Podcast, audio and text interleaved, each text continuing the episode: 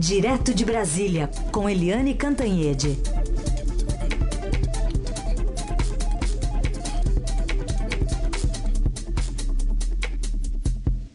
Eliane, bom dia. Bom dia, Carolina. Bom dia, ouvintes. Bom, vamos começar falando então sobre essa aproximação aí é, do governo brasileiro com o governo dos Estados Unidos. Na semana passada, o secretário de Estado americano Mike Pompeo esteve por aqui, inclusive. A gente até separou um trechinho de uma fala dele durante a coletiva que deu aqui no Brasil sobre essa aproximação. And we know too, we will have the opportunity to work alongside of each other uh, against authoritarian regimes around the world. It heralds, a, while today heralds a new beginning in Brazil, it also marks 60 years to the day of repression and failed policies in Cuba.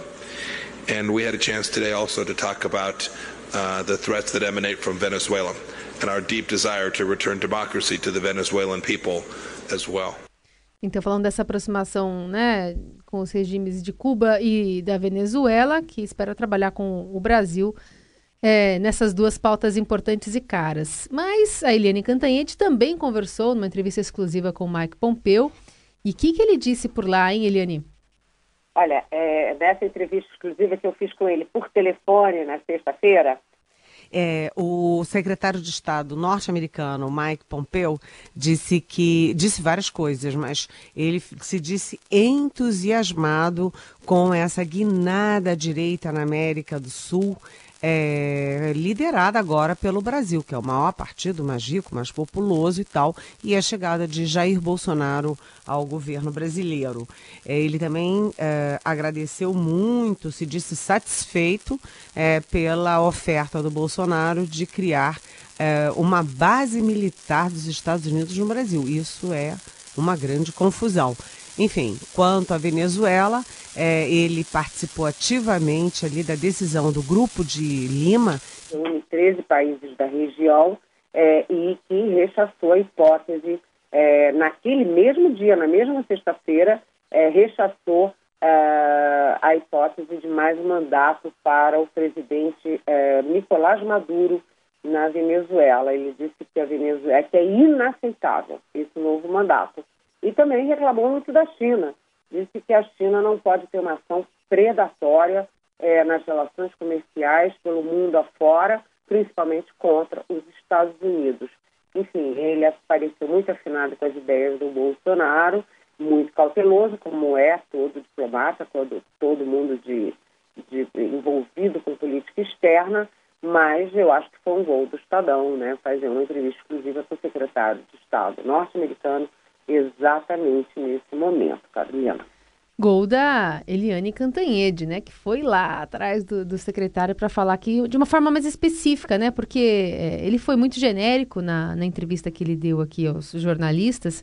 Ele também, claro, na, na entrevista que, que você fez com ele, também não quis abrir algumas conversas que, que teve com o chanceler brasileiro, mas ainda assim foi um pouco mais assertivo, eu achei, Eliane. É, foi mais assertivo.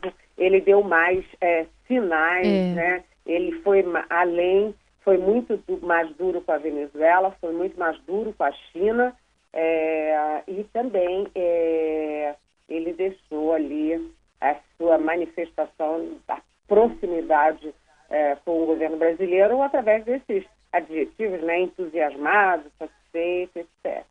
É, e como você escreveu, deixou essa ponta meio solta aí dessa aproximação automática né, do, do governo brasileiro também, porque, enfim, é melhor observar primeiro para depois apertar de fato as mãos, né?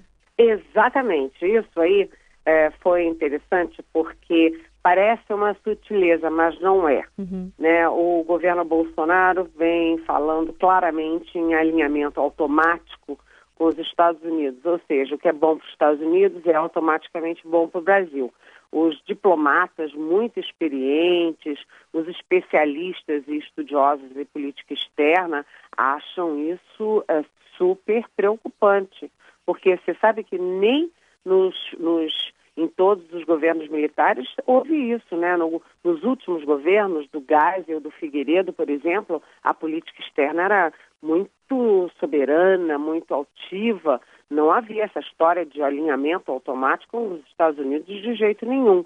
E aí eu perguntei para ele sobre alinhamento automático e ele poderia ter dito, ah, é ótimo, os Estados Unidos vão adorar, é fantástico. E ele foi muito cauteloso e disse, não, olha, é, na verdade nós vamos ter um bom relacionamento, um bom alinhamento. Por que isso?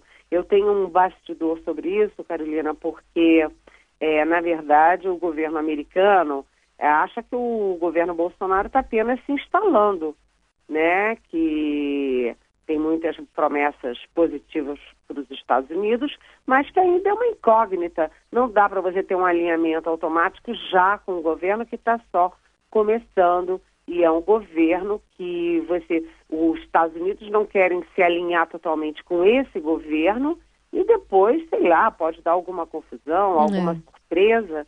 Então, achei interessante ele não pular nesse barco do alinhamento automático, ele ser assim, é, delega, é, elegantemente, diplomaticamente, refratar a ideia. Falando em alinhamento, talvez seja uma palavra que está faltando para esse início de governo de Jair Bolsonaro, levando em conta as declarações equivocadas, é, especialmente na última sexta-feira, é, acabando é, assim, desmentindo né, o próprio presidente da República, que parecia, parecia também não estar tá muito bem informado sobre o que tinha assinado e o que falou na sequência, né, Eliane? Você sabe que é, a gente, com muitos e muitos anos de praia, né, cobrindo governos, poder, cobrindo Brasília, a gente está acostumado a ter crises em governo. Isso é, é comum. O que foi muito mais chocante dessa vez, primeiro, é que foi muito rápido, né? O governo toma posse na terça-feira e na sexta você já tem a primeira crise. Então a crise começou rápido. Segundo é que geralmente as crises são, come, é, começam pelos subordinados ou pelos ministros e aí o presidente da República tem que mediar. Aqui foi o contrário. A crise começou no presidente da República, né, porque ele falou, é, ele primeiro falou é, numa entrevista da televisão que a idade mínima na, na reforma da Previdência seria 62 anos para homens e 57 para mulheres. E aí a área econômica levou um susto, porque não estava combinado nada disso. Uhum. Né? Uh, ficou assim, ué, de onde é que ele tirou isso?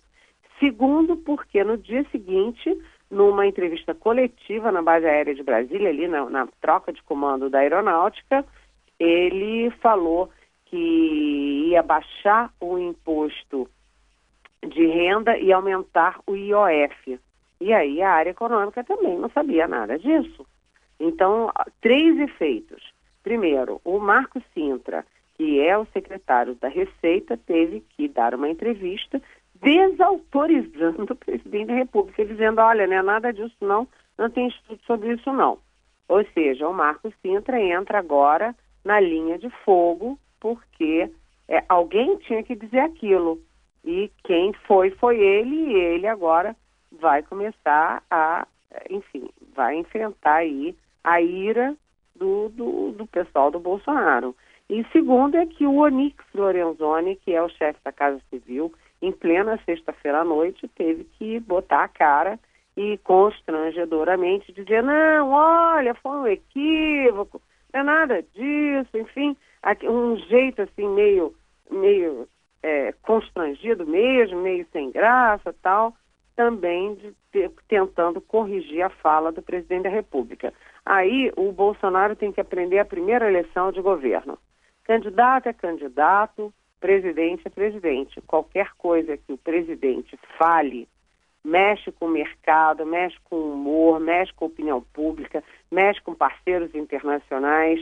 A palavra do presidente tem muito peso, não pode ser jogada ao ar e principalmente num caso grave como é, imposto de renda e no outro caso gravíssimo como é a reforma da Previdência. Ou seja, o governo começou já na primeira semana aí é, chacoalhando. E é isso, né? Como a gente falava aqui na semana passada sobre como era bom ter um sinal é, palpável de qual seria, por exemplo, o início de uma reforma da Previdência, se ia ser baseada no texto que estava em tramitação no Congresso, qual que ia ser a idade mínima. Isso parecia estar consolidado até o fim da semana passada, né? Quando a gente conversou pela última vez de manhã. E no final das contas, isso acabou gerando essa crise que você falou e dúvidas no mercado. Enfim, a gente não tem mais aquela idade mínima é, que o Bolsonaro mencionou como um norte, né? E aí, sem norte, todo mundo fica meio instável, né, Eliane? Pois é, é, é, exatamente. A gente falou aqui de manhã, foi uma ótima lembrança, Carolina. A gente falou aqui de manhã é. que todo mundo fala que a reforma da Previdência é prioritária, prioritária, prioritária.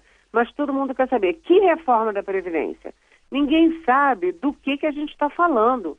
A gente está falando em dois nomes, reforma, três, né? Reforma da Previdência. Mas qual reforma? Ninguém tem a menor ideia. Aí a primeira, primeiro dado concreto da reforma, que é a idade mínima, o presidente fala e todo mundo desmente, até o próprio chefe da Casa Civil.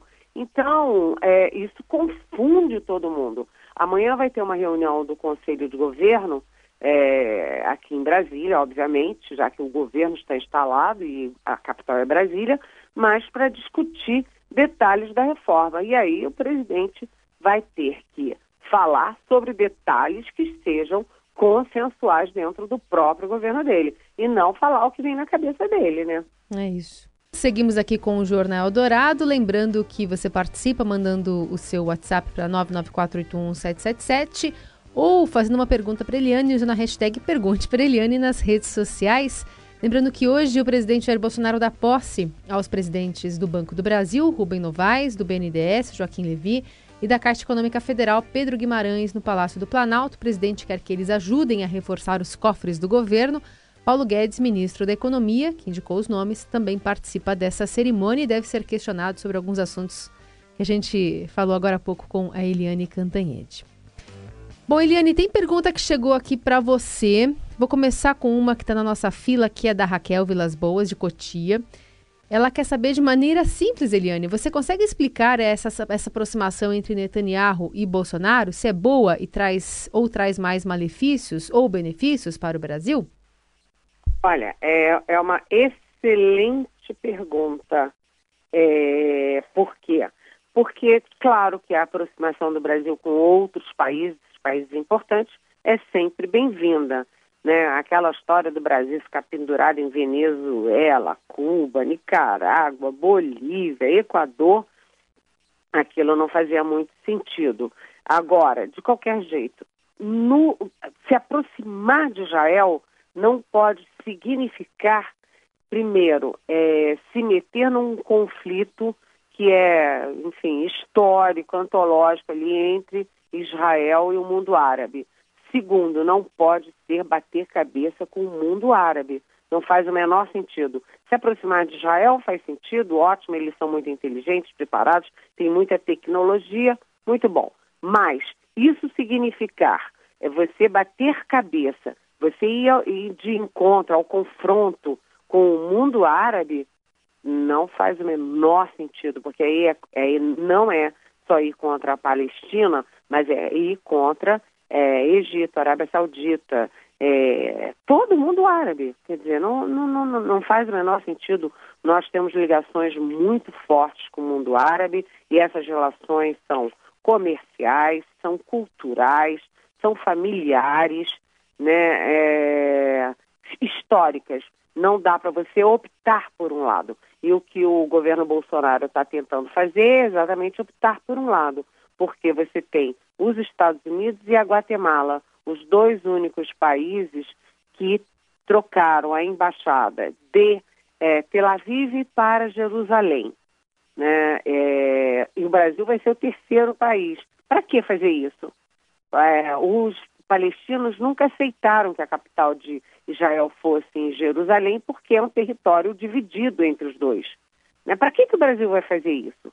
Né? É, é um erro da política externa. Todos os embaixadores com quem eu converso dizem que é um erro da política externa, que é uma forma do Brasil é, de ingerência do Brasil num confronto e numa questão com a qual o Brasil não tem nada a ver. Ele pode se aproximar, sim, é, da, do regime Netanyahu e também de Israel, mas não entrando no meio do confronto de Israel com a Palestina. Outra pergunta que chega aqui para o nosso ouvinte, ele mandou um, uma, um print né, do tweet, do, do tweet recente da primeira-dama Michele Bolsonaro.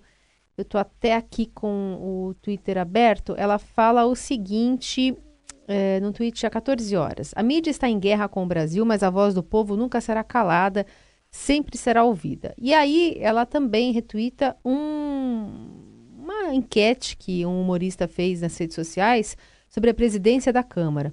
E pergunta: você quer que o deputado que você elegeu vote em quem para presidir a Câmara? Aliás, ele escreve Câmara. E aí tem Rodrigo Maia, Marcelo Freixo, Fabinho Liderança e Kim Kataguiri. E aí a maioria, 75%, coloca a votação de Kim aqui como preferência. E aí a gente, na verdade, coloca muito mais atenção num retweet, né, na, na própria Michelle Bolsonaro fazendo esse tipo de apontamento aqui nas redes sociais.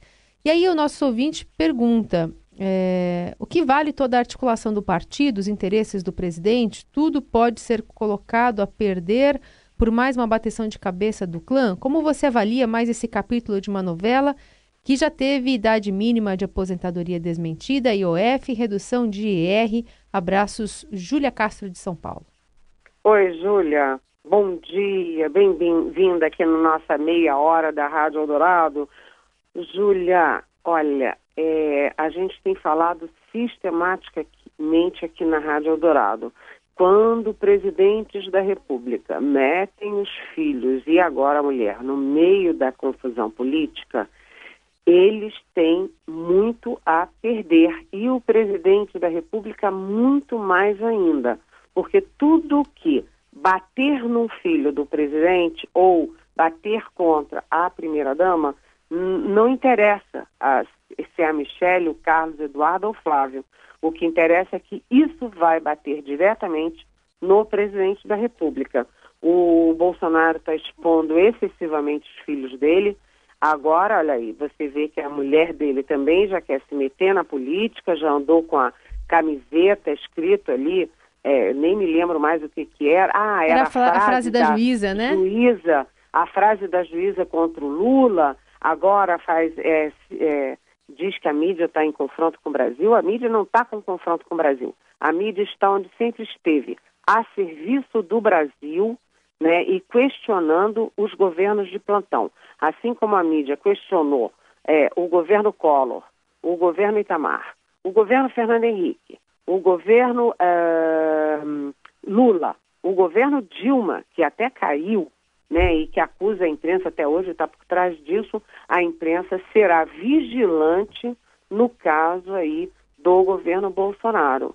É importante para a democracia, importante para o Brasil, né? É, não é de, não é muito, vamos dizer assim, prudente que o Carlos Bolsonaro, filho do presidente, se estatele no Rolls Royce, é, no dia da posse, né? E agora veio a informação do Lauro Jardim do Globo de que ele estava armado naquele momento.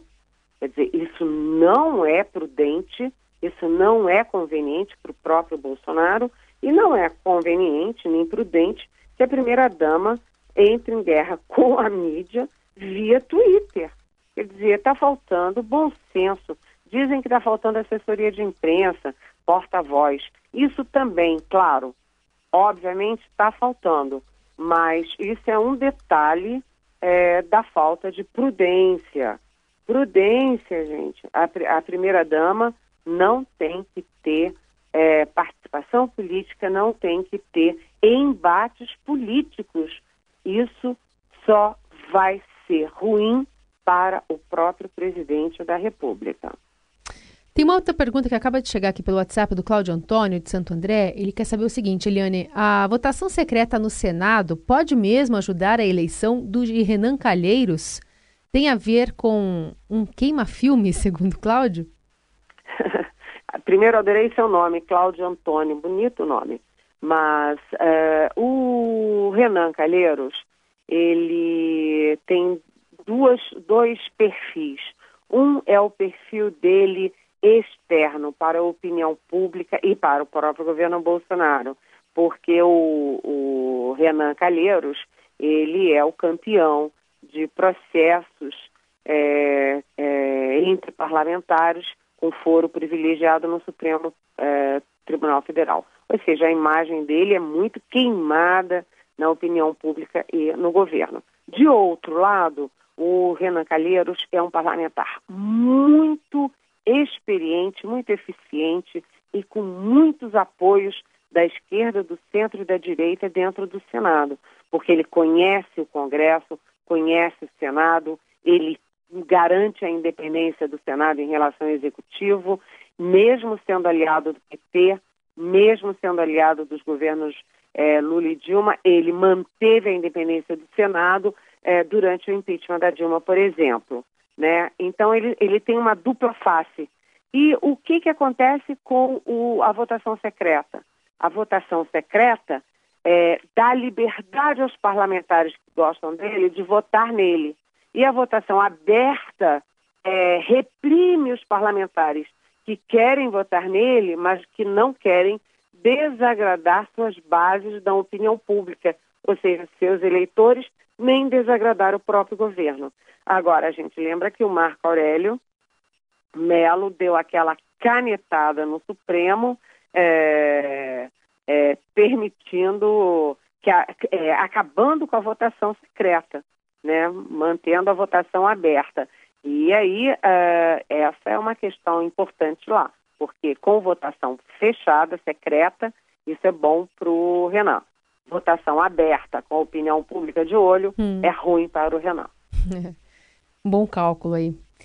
Bom, agora 9h28. O caminho do bem. A boa do dia. A boa do dia. O caminho do bem. Juliana Davolio se tornou a primeira jovem brasileira da história a ser selecionada para acompanhar uma cerimônia do Prêmio Nobel.